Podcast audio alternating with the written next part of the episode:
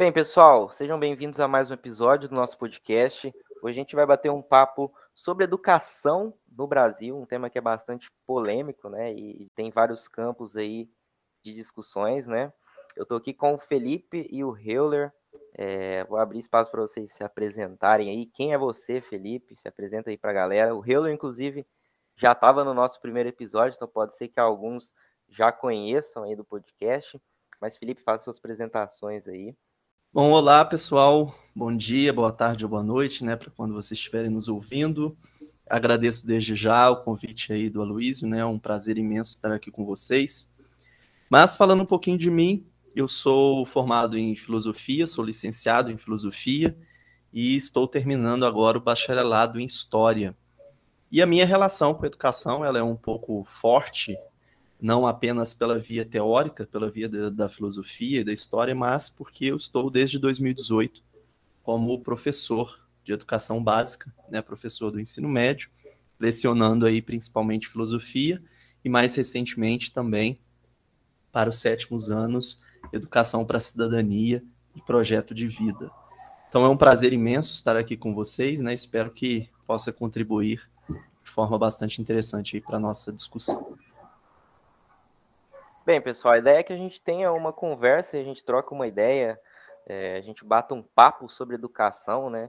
É um tema que tem muita coisa para falar, não dá para a gente falar tudo sobre educação em um episódio só. E a gente quer ter uma conversa breve mesmo para expor a visão de cada um sobre a educação, as problemáticas que a gente tem no setor, né? Que é um setor vital para um, um país e que tem efeitos em diversas áreas é, da nossa sociedade, né? Então a gente vai ter essa conversa breve, a gente vai abordar mais os pontos principais mesmo, o pessoal vai expor sua visão e a gente vai conversando sobre educação. Bem, eu vou colocar uma primeira questão, né, para a gente já direcionar a nossa discussão, perguntando para cada um, qual que é a visão de vocês sobre o papel da educação na sociedade? Bom, é, eu vou começar respondendo essa, essa pergunta, até porque ela é bastante filosófica, inclusive. Mas a minha visão a respeito do, do papel da educação né, em relação aos indivíduos, ela tem aí um suporte bem forte na filosofia alemã, é, mais especificamente em Kant e Hegel, né, que são dois filósofos aí pelos quais eu me interesso bastante, apesar da complexidade, né? É, e a educação teria, né, a partir dos dois aí, uma, um papel muito grande na emancipação do indivíduo. Né? O Kant fala muito isso sobre é sobre isso na, na, naquele texto que é o esclarecimento, né? A ideia de uma de uma formação sobre o indivíduo que levaria ele à sua emancipação, ou seja, a sua capacidade, né, de desenvolver é, raciocínio e de agir sobre o mundo de forma mais livre, de forma mais autônoma em relação a qualquer poder coercitivo, né, dominador e etc. E no caso do Hegel, eu gosto bastante da ideia dele de pensar a educação, e mais especificamente a educação escolar, como uma estrutura responsável por inserir o indivíduo na sociedade, né, por fazer a ponte entre a família e a sociedade civil. Então, para mim, né, bebendo dessa, dessa fonte aí, a educação tem um papel, sim, é, na formação ética, na formação moral do indivíduo, no sentido de fazer com que o indivíduo seja inserido né, dentro da sociedade. Então, a educação não é somente formação intelectual em si, mas é onde ele vai fazer a sua primeira experiência, né, vinculando-se aí à sociedade. Então, para mim, a educação teria esses dois papéis fundamentais, né? Formar o indivíduo racionalmente, é, a partir aí da, da formação intelectual, tornando-o capaz de pensar e agir de forma autônoma na realidade, mas também pensando aí na sua inserção dentro da sociedade. Eu acho que esses dois pontos são, para mim, fundamentais. E é interessante essa visão, só complementando, Rila, que a gente, quando vai analisar a educação, a gente olha muito para dados, né? Então a gente acaba esquecendo um pouco que a gente está tratando de indivíduos, né? Não é só a posição ali no PISA, como que a gente está saindo em matemática, no conhecimento técnico ali das áreas, mas a própria questão dessa emancipação que você comentou do próprio indivíduo, né? É, essa visão é bastante interessante. Perfeito, Luiz, perfeito, ótima complementação. É, infelizmente, a gente às vezes tem uma abordagem muito técnica mesmo da educação, mas a gente não pode se esquecer que eles são indivíduos. São indivíduos com né, aspectos muito particulares, dilemas muito particulares, estruturas familiares muito particulares, e a gente não pode perder isso de vista, né? Você pode ter uma estrutura educacional, falando em relação a investimentos, a infraestrutura, a formação dos professores exemplar, e ela não tem o mesmo impacto sobre diferentes indivíduos, né? Isso é um fato, e a gente precisa levar isso em conta. É, obviamente, são aspectos mais complexos, a gente não pode se ater somente a eles, esses aspectos de investimento, infraestrutura são fundamentais, mas eles não podem ser nunca deixados de lado, né? O que eu acho, e aí complementando, finalizando a minha fala, é que infelizmente no Brasil a gente tem uma, uma percepção de educação, infelizmente, muito voltada para o aspecto humano, para esse aspecto que discute né, as particularidades dos indivíduos, as relações entre a educação e as condições sociais, um debate muito teórico, muito abstrato, e se esquece do lado técnico. Né? A gente tem que buscar aí, na minha visão, um equilíbrio. Eu acho que isso é fundamental. Show, só complementando aí o que o Heuler falou, acredito que já ficou muito bem definido o papel da educação, mas eu vejo que a educação ela tem um papel secundário que é inclinar as pessoas ao bom uso das virtudes. Né? Ela tem também esse papel de desenvolver o cidadão para fazer o exercício da cidadania, mas também para fazer o bom uso das, vir, das virtudes. É, a própria palavra educação vem do latim, né? E uma tradução para o português mais próxima vai, vai significar trazer para fora. Então, eu vejo que a educação brasileira, a gente vai debater sobre isso no, durante o podcast, mas a educação brasileira é muito engessada e Talvez o grande problema, se não o principal problema da educação brasileira é esse, porque muitas vezes a gente não está preocupado em tirar de dentro do aluno o que ele sabe, mas em colocar algo dentro do aluno. Então, eu vejo que esse é um problema, e essa seria uma definição que acho que o principal ponto mesmo é fazer o bom uso das virtudes e desenvolver essa cidadania que é necessária até mesmo para a gente poder eleger políticos, né, que prestam, eleger uns políticos decentes, porque hoje o Brasil está nessa situação, acho que esse problema vivido no Brasil, no contexto geral, não só falando de educação, vamos falar de economia e tudo mais, parte muito sobre isso, né? A raiz desse problema parte da educação e a educação vai ramificar em vários outros problemas. É, esse é um detalhe interessante, né, da, das infinitas, é, dos infinitos desdobramentos da educação, né, da, da qualidade de uma educação na sociedade. Né? É, tem a questão da emancipação, do papel da educação no processo de emancipação do indivíduo, que o Heller colocou, na própria eleição dos políticos, como o Felipe colocou, e também trazendo uma visão da economia, né?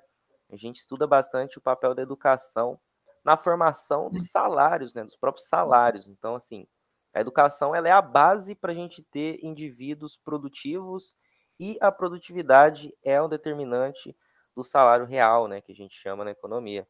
Então é mais um indicador de bem-estar que é um impacto que sai da, da educação. E a gente não tendo uma educação de qualidade, consequentemente vai impactar nesses diversos indicadores aí em toda a sociedade. Perfeita colocação, Luiz. Eu acho que isso é fundamental, né, de ser lembrado, é, quando a gente pega dados né, relativos à qualidade da educação e compara com dados relativos ao bem-estar, a gente vai perceber que existe uma relação quase direta, né? quase absoluta. Os países onde você tem uma educação de maior qualidade, mais ampla, mais democrática, né, no sentido real da palavra, de, de possibilidade de acesso à população em geral, você tem condições muito melhores em todos os outros âmbitos, saúde, segurança, enfim. É, isso mostra que a educação ela é um dos pontos mais fundamentais, né? Não à toa, nós, enquanto liberais, defendemos uma, uma, uma posição mais forte em relação a políticas públicas, e aí, independentemente dos, dos níveis em que isso se dá, né, das diferentes visões teóricas, mas uma ideia de que a educação é um dos pontos fundamentais que tem que se haver essa preocupação, né? Transferir é, os recursos e as, a atenção de é, aspectos mais secundários da sociedade para a educação, que é um ponto fundamental né, e tem que ser levado em conta. Excelente. E a gente está falando bastante sobre o, os impactos né, da educação, o papel da educação, a importância da educação para uma sociedade. E aí a gente vai olhar agora, olhando, trazendo a visão mais técnica, né? A gente vai olhar no desempenho do Brasil é, nas avaliações aí globais sobre a performance da educação, a gente vê que o Brasil é um dos países que mais investem em educação, inclusive acima da média da OCDE.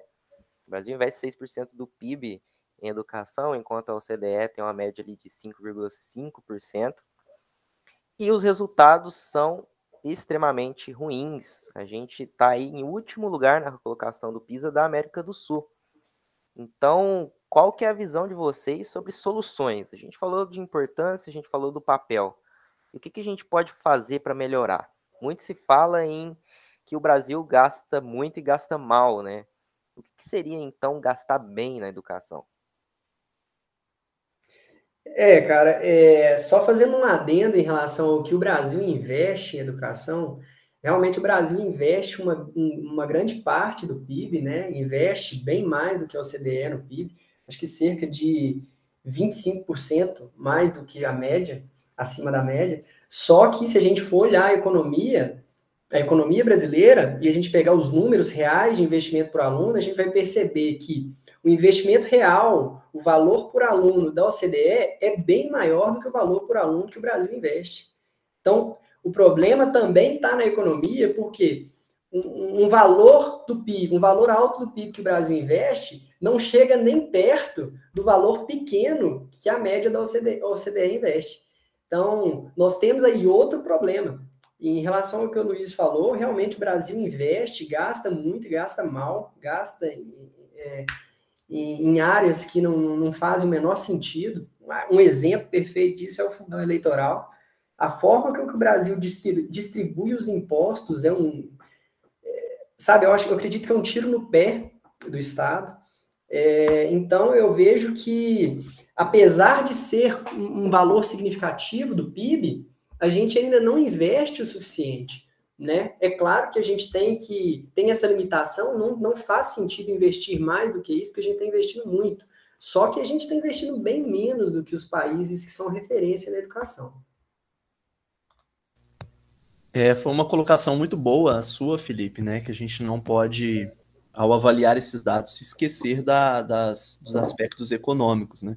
justamente porque os dados que nós temos estão atrelados né, ao, ao elemento do PIB, que é um elemento de cálculo econômico. Isso é fundamental. Agora, em, em termos né, práticos, a gente percebendo ao longo da nossa própria história aí, inclusive tô, estou estudando sobre isso no momento, é, nós tivemos cortes severos sobre os investimentos da educação no governo Dilma, né? dentro de um plano de governo com um slogan, né, Pátria Educadora justamente porque nós entramos num período de crise e isso se torna, né, é, simplesmente não tem o que se fazer com relação a isso, né? Esses cortes é, se fizeram necessários, mesmo que por parte da, da galera tenha se esquecido disso. É, agora, um outro aspecto que eu acho fundamental de se destacar, que eu acho que qualquer pessoa que transita pelos dois ambientes, como é o meu caso, né, eu trabalho numa escola é, de, de, ensino médio, né, de ensino fundamental também, e, e estudo numa universidade. Existe um, um abismo em termos de, de investimento, de preocupação, de foco por parte do, do governo né, e do Ministério da Educação é, entre a universidade e a escola de ensino básico. Existe um abismo. É, em universidades, na maioria das universidades brasileiras, das grandes universidades, você tem uma, uma infraestrutura mais que suficiente né, para uma boa qualidade de educação. E aí eu falo infraestrutura com relação a, a instrumentos, né, computadores, projetores e, e, uma sala de aula né, de qualidade, enquanto em escolas, principalmente de ensino médio fundamental, você tem simplesmente uma infraestrutura é, menor que básica, né? Você não tem realmente o básico sendo oferecido ali. É, na minha realidade, por exemplo, nós tivemos contextos aí no, no, último governo de falta de papel higiênico. Né? Então, assim, é uma situação muito séria que mostra que há por trás desse problema da educação um problema de gestão, acima de tudo, gestão dos recursos. Talvez porque nós temos um sistema que opta, historicamente falando, né, o Brasil sempre optou por isso, por uma via centralizada né, na distribuição de recursos, na coleta de recursos, sendo que, no fim das contas, a educação é algo que acontece localmente, né, nas cidades, nos municípios, enfim.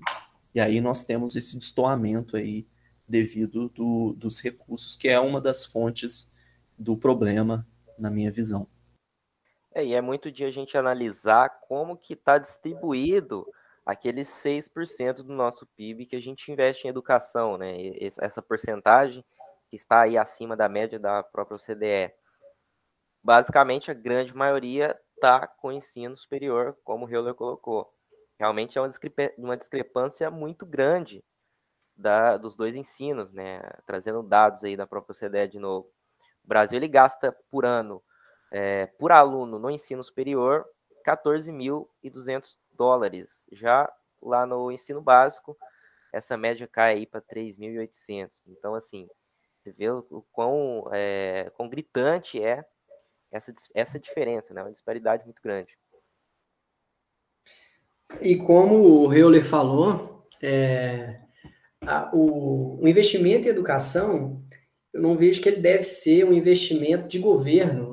Não acho que o projeto educação deve partir do governo, ele deve partir do Estado, porque os governos mudam, né? Dentro de quatro anos você tem a possibilidade de um governo mudar, e uma educa a educação é um investimento a longo prazo. Não tem como investir em educação agora e colher os resultados nesse mandato. Não faz sentido.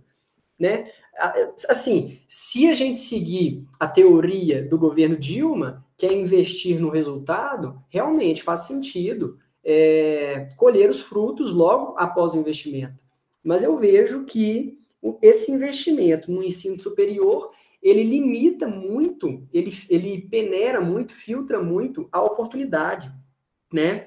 E o pessoal prega que isso é para é, acabar com a desigualdade, né? Mas na verdade isso não é uma falácia, porque eu acredito que isso limita muito mais as pessoas, né? São pouquíssimas pessoas que chegam até o nível do ensino superior aptos, prontos, preparados para poder ingressar na universidade muitas pessoas ficam à margem do ensino fundamental, do ensino médio, né? Então eu vejo que é, precisa realmente ser um projeto de Estado. A gente precisa instituir um projeto de educação, um programa de educação que foque na educação básica e a gente mantendo esse projeto até colher os frutos 18, 20 anos depois, né?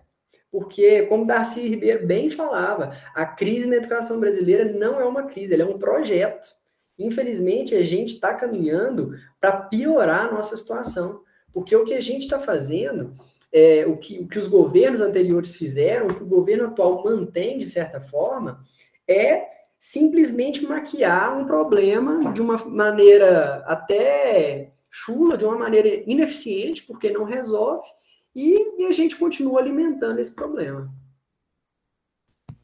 Perfeita a sua colocação, Felipe. Eu, eu concordo absolutamente.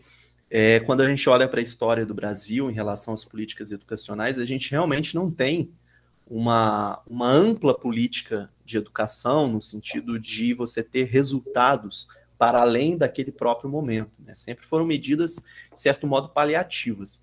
E quando parecia que nós teríamos né, desenhado uma política educacional mais, mais bem consolidada, que foi no no governo Lula e Dilma, o que nós tivemos no fim das contas foi uma política educacional focada num único nicho, que é o nicho universitário, extremamente centralizada, que teve efeitos positivos a curto prazo, porque você tem realmente uma, uma ampla, um amplo acesso né, ao ensino superior, mas ao mesmo tempo você tinha uma economia que não seria capaz de absorver essa mão de obra qualificada que foi sendo produzida, né, à torta e à direita. E ao mesmo tempo em que a qualidade caiu. Se a gente olhar os dados né, do, do, do PISA, por exemplo, dos últimos anos, a gente vai ver que a qualidade da nossa educação caiu. E de, de dentro do ensino médio, eu vejo que a tendência, pelo menos para os próximos anos, é piorar, porque realmente a gente não tem um aprendizado sólido do ensino básico que dê suporte para esse acesso à universidade. Aí a gente forma um número muito grande de, pelo menos no currículo, né, é, mão de obra, é, indivíduos com mão de obra qualificada, ao mesmo tempo que nós temos uma economia que não absorve isso, e quando entra o aspecto da concorrência, você tem a maior parcela dessa população simplesmente excluída porque não tem condições, né, não teve um aprendizado realmente qualificado, porque não teve isso na base, e não consegue ser absorvida. E aí a gente vê essa realidade que a gente tem hoje. Né? É, o investimento, ele, ele com certeza tem um papel fundamental é, né, na educação, né, na melhoria da educação, mas a gente sabe que a gente também tem um problema grave da gestão desses recursos, né? Se a gente for olhar as universidades públicas aí, é, são universidades excelentes, com grande potencial para gerar solução para a sociedade, só que muito pouco interligadas com o setor privado, com baixíssimas fontes de receita própria, que é um desperdício, né? A gente poderia estar tá aproveitando esse recurso para descentralizar aí na educação, melhorar onde realmente precisa mais ser melhorado, né? Então, não é só investir, a gente precisa também melhorar a nossa gestão. No ensino básico, a gente vê, a gente tem um problema gravíssimo de incentivos, né? O que, que a gente pode fazer para que os professores e os próprios alunos se, sejam incentivados a melhorar, né? Esse é um tema muito delicado e que a gente precisa conversar também, né? Precisa estar tá na conta na hora da gente é, estruturar um projeto aí de Estado, como disse o, o Felipe, para a educação. É isso aí. É, eu acho que esse problema econômico, esse problema de investimento, ele vai perder lugar para o problema do método. Eu acredito que o método é um, uma discussão mais relevante quando se trata de resultado. Né? A gente acabou de falar aqui que a gente investe muito, investe no ensino superior. O governo Dilma realmente focou muito em produzir resultado. Eles não focaram em corrigir os problemas, mas sim em, em produzir resultado. Mostrar aqui, ó, o número de pessoas no ensino, no ensino superior aumentou é isso que vocês queriam, tá aí, ponto final. Aí os fins não justificam os meios. Mas em relação ao método, é, e aproveitando que a gente está falando de governo Dilma, PT e tudo mais, muito se fala em método Paulo Freire, né? A gente está falando de educação, não dava para evitar de falar sobre Paulo Freire aqui. É, Paulo Freire não é utilizado no Brasil. Né, muito se fala, ele é o patrono da educação brasileira, mas o método Paulo Freire não é utilizado aqui. E eu estava estudando um pouco sobre o método e sobre algumas coisas referentes a esse, esse ponto da educação, e eu consegui fazer a mágica de criar um ponto de interseção entre o pensamento de Paulo Freire e o pensamento de Olavo de Carvalho. É, assim, eu acho que se os dois juntos corressem a 100 quilômetros por hora, a gente teria uma terceira guerra mundial, um meteoro, ia ser tipo aquela coisa daquele filme Não Olhe para Cima né? Porque os dois são completamente divergentes de opinião. Mas o ponto de interseção entre os dois é que eles entendem que a educação brasileira tem um método completamente engessado e que não desperta no aluno é, nenhum interesse, nenhuma forma de, de, de melhorar esse aprendizado, né? Paulo Freire definia a educação brasileira como uma educação bancária, né? Nos termos de Paulo Freire, é, que significava, ilustrando de uma forma bem, bem assim, limitada, o aluno era simplesmente um cofrinho e o professor depositava o conteúdo naquele cofrinho e ponto final, né? E Olavo de Carvalho também, é, pensando mais ou menos nessa linha, inclusive Olavo era um crítico de Paulo Freire, né? E ele fala que o dever de educar ele não tem que partir somente da sociedade ou da família, como diz a lei, né? Porque a base do ensino no Brasil, ela é instituída por uma lei, né? Ela segue as bases da lei 9394 e na lei fala que o dever de educar é da sociedade e da família, mas não menciona o indivíduo, né? Como o Denis bem fala no seu livro Devaneios do Coletivismo, que o título já é bem sugestivo, muitas vezes a gente atribui responsabilidades à coletividade e ignora a responsabilidade individual, né? Todo mundo aqui, o Aloysio, o Heuler e eu também, nós vamos admitir que a gente só aprendeu algum conteúdo quando a gente resolveu aprender e não porque alguém queria ensinar. Então, isso parte muito do indivíduo e essa mágica, esse ponto de interseção entre duas pessoas que pensam completamente diferente, isso deixa bem claro para a gente que o problema está muito na cara. Né? Se tem um cara que é um, é, entre aspas, um deus da esquerda e criticado pela direita, e por outro lado, um Deus da direita criticado pela esquerda, e os dois concordam em um aspecto, em um ponto, isso é um sinal que a gente precisa mudar isso urgente. Perfeito, Felipe. É, só pegando o gancho na sua fala, mas antes eu queria comentar uma outra coisa que o, o Aloysio colocou anteriormente, quando ele fala da questão do, das próprias condições dos professores, né, que, que são os responsáveis aí mais diretamente por esse ensino é, realmente nós temos um problema em torno disso, e aí esbarra novamente na questão dos recursos.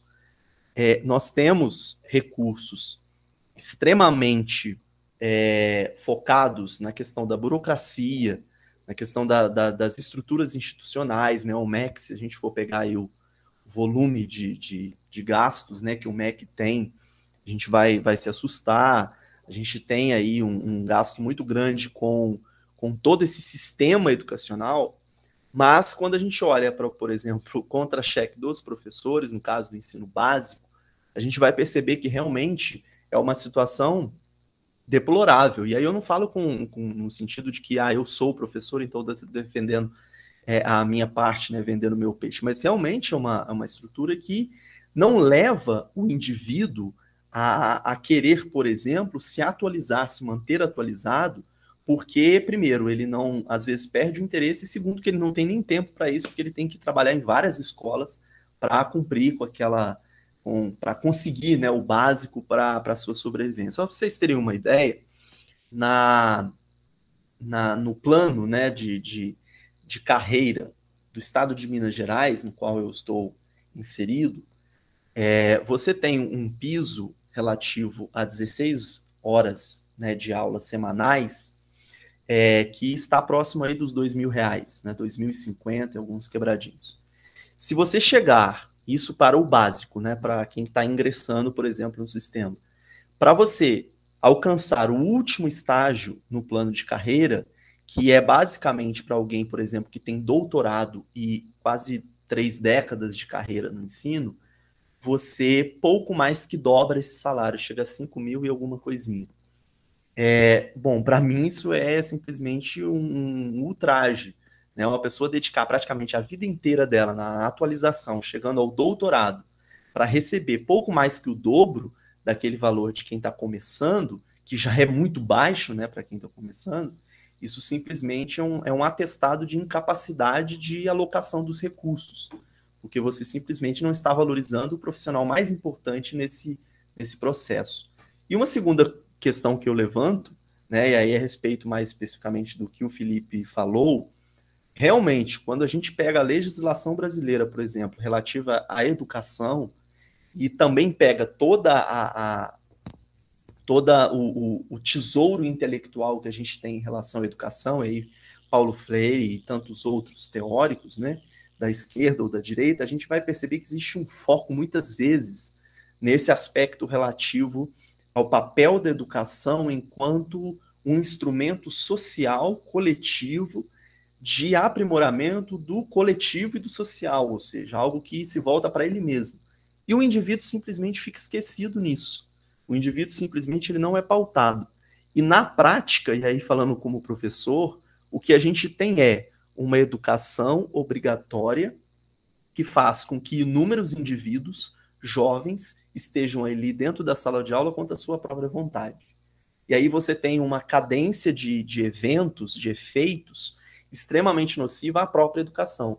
Porque o jovem que não está ali, ele não se interessa, ele vai simplesmente fazer outras atividades, ele vai atrapalhar o professor, ele vai atrapalhar o aluno que se interessa, e ele vai ser um gasto a mais ali dentro daquele sistema. Né? Não que eu esteja defendendo, por exemplo, a desobrigação da educação de crianças, alguma coisa bem mais complicada, mas é preciso discutir e debater sobre esse caráter de obrigatoriedade e sobre essa função da educação enquanto instrumento da sociedade para si mesma e esse esquecimento dos, dos indivíduos, dos seus próprios interesses. E aí, no caso do ensino médio, encerrando a minha fala, quando a gente entra no ensino médio e a gente percebe essa obrigatoriedade é, na prática voltada a uma outra obrigatoriedade, que seria a inserção na universidade, e nesse aspecto o, o, os últimos governos, né, o governo PT, Lula e Dilma contribuíram muito para esse movimento, você tem o que? O indivíduo precisa sair do ensino médio para a universidade e simplesmente assim, com uma educação básica péssima e sem perspectiva, e aí ele entra num curso, ele não gosta daquele curso, mas ele precisa né, daquilo, porque aquilo há um peso social traduzido na própria legislação, nos próprios planos de governo com relação a isso, e o indivíduo é esquecido no meio desse movimento, e aí a gente tem todas essas consequências que a gente pode ver aí todo dia. É, e você comentou um ponto importante, que é em relação à valorização dos profissionais, né? Porque a gente está comentando que ah, o Brasil gasta muito, mas o que está implícito aí é que o Brasil gasta mal, né? A gente, é claro, o investimento na educação, ele é importante, só que não adianta investir ma ma mais se esse investimento não vai necessariamente se transformar em resultado, né? Então, é claro que quando a gente está falando isso, a gente está deixando implícito que a gente precisa melhorar a gestão desses recursos, melhorar é, os incentivos para que isso retorne para a gente. Né? Então, a, a, melhoria da educação ela passa sim pela valorização dos profissionais de educação, né? Que, que isso aí fica como um incentivo, né? A gente estuda, a gente estuda na economia, né? uma lei da economia, que os, os indivíduos reagem a incentivos, né? A gente precisa criar esses incentivos para os profissionais e também ver formas de criar os incentivos para os próprios indivíduos que estão ali, né? É um exemplo excelente de recursos mal encaminhados, recursos mal distribuídos na educação foi o que o governo Lula fez com a Uni, né? O governo Lula, em 2010, destinou à construção da sede da ONU em São Paulo 30 milhões de reais e essa construção não ficou pronta até hoje. A gente não sabe o que aconteceu com o dinheiro, né? Mas agora, partindo para um ponto de vista mais amplo, Falar sobre educação traz à tona todos os problemas do Brasil, que é, a, que é como a gente começou é, esse debate, né? A gente já tinha falado sobre economia, a gente falou sobre a administração pública, mas eu acho que também é, um pouco do que o Euler comentou sobre a desvalorização do professor, isso mostra a discrepância entre alguns servidores públicos e outros servidores públicos que são muito mais essenciais, né? Enquanto você tem um juiz ganhando, pô, um juiz ganha 30 mil, 40 mil, desembargador ganhando muita grana, político ganhando muito dinheiro, a gente simplesmente ignora a reforma administrativa e deixa como está, né? Tem, realmente tem algumas pessoas que se movimentam a favor da reforma administrativa, mas o que a gente vê são os próprios políticos justificando que não há necessidade e que a reforma administrativa seria aí é, um tiro no pé da, da nação e tudo mais, eu acho que isso parte muito de, da falta de instrução do brasileiro em relação à política, né? Voltando agora na base da educação. O brasileiro hoje não quer saber de política, não aprende política na escola. E às vezes atribui a responsabilidade de ter um interesse em política a outras pessoas. Uma vez eu estava conversando com uma amiga minha e ela falou que não tem interesse em política porque na escola ela nunca teve é, um estímulo para ter interesse em política, né? Então eu vejo que esse é um problema que nós enfrentamos em todas as áreas da nossa vida, espiritual, financeira, é, profissional. Às vezes a gente atribui a responsabilidade de coisas que a gente deveria fazer a outras pessoas, a coletividade, né? E a gente acaba fechando os olhos para os nossos problemas e não, não resolve coisa nenhuma, né? É, excelente, Felipe. E você disse uma coisa que é, para mim, muito, muito importante, né? Quando você fala da questão da, da necessidade de uma reforma, né? Eu acho que isso, isso é fundamental de ser pensado, porque a gente tem no Brasil é, um, um, amontoado de planos, né, de planos de desenvolvimento, de planos de educacionais e, e com, com os efeitos, às vezes, extremamente controversos, né, como é o caso da política educacional é, dos governos do PT, enfim. É, e quando nós entramos num debate mais sério, mais responsável a respeito das reformas, a partir do momento em que elas são propostas e debatidas, por exemplo, no Congresso, a gente tem um debate extremamente infantil, muitas vezes, polarizado, em torno de, do, do famoso nós contra eles no Brasil. Né?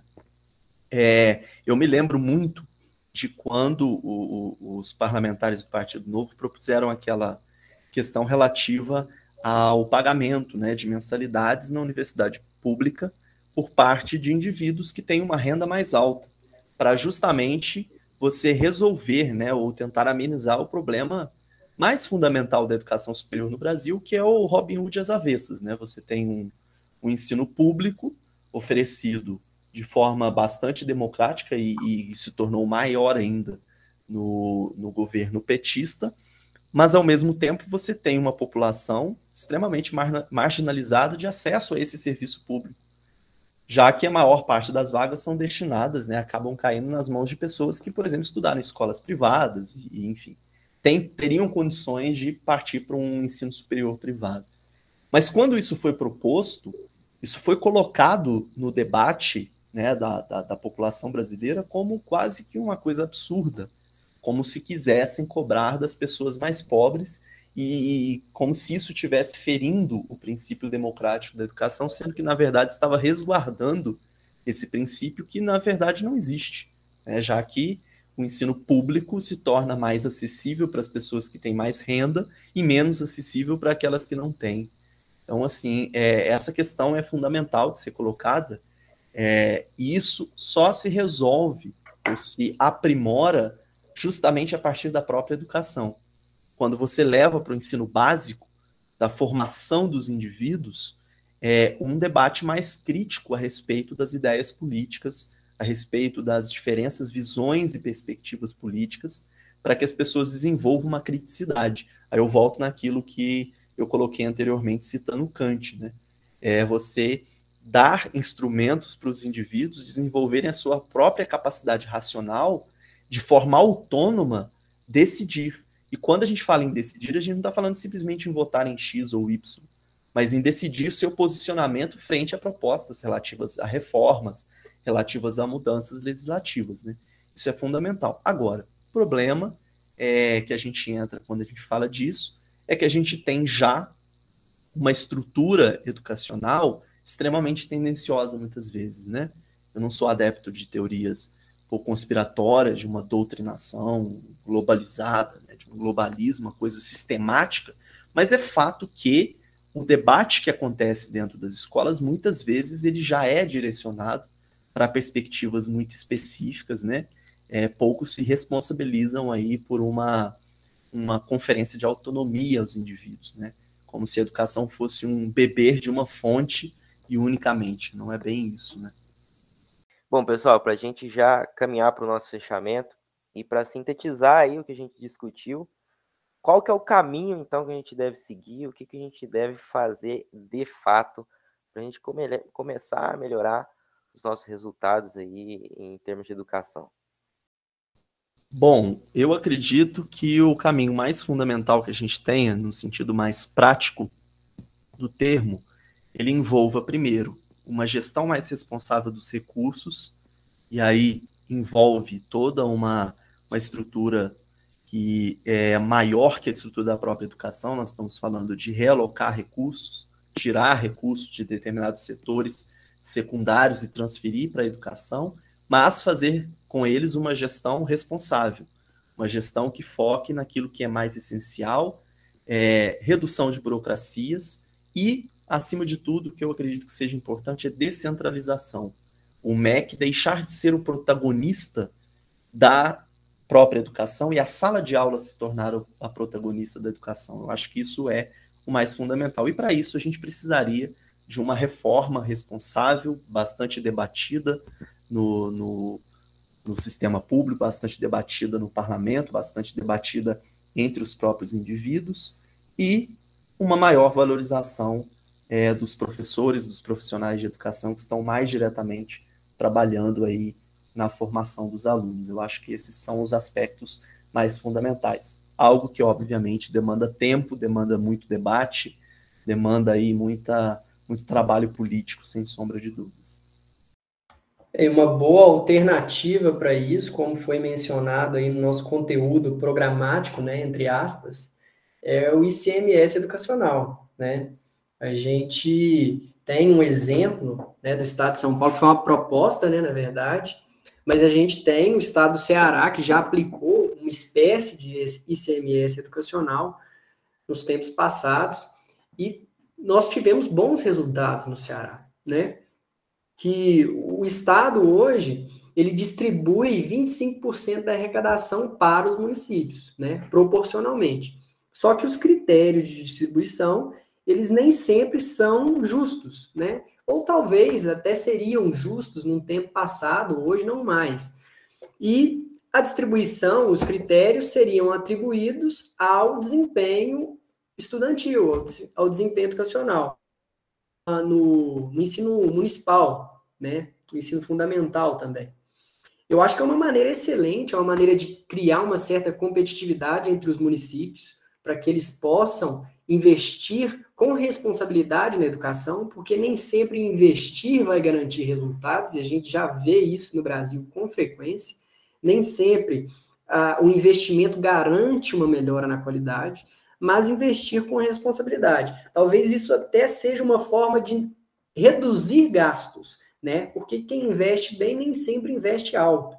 Então, eu acho que essa essa medida, esse projeto de lei em Minas Gerais, se a gente conseguisse aplicar isso aqui, seria muito bom para a educação e a gente colheria bons frutos num futuro distante, é claro, porque, como nós já falamos aqui, educação é um investimento a longo prazo, não dá para se falar em colher os frutos agora, imediato, e daqui a quatro anos, porque isso seria né, uma utopia. Bem, pessoal, então queria agradecer a participação de vocês. A gente vai encerrar nosso episódio. Acredito que a gente tenha deixado bastante reflexões aí e sintetizado bastante coisa, né? Nessa troca de ideia. Nos encontramos aí no próximo episódio.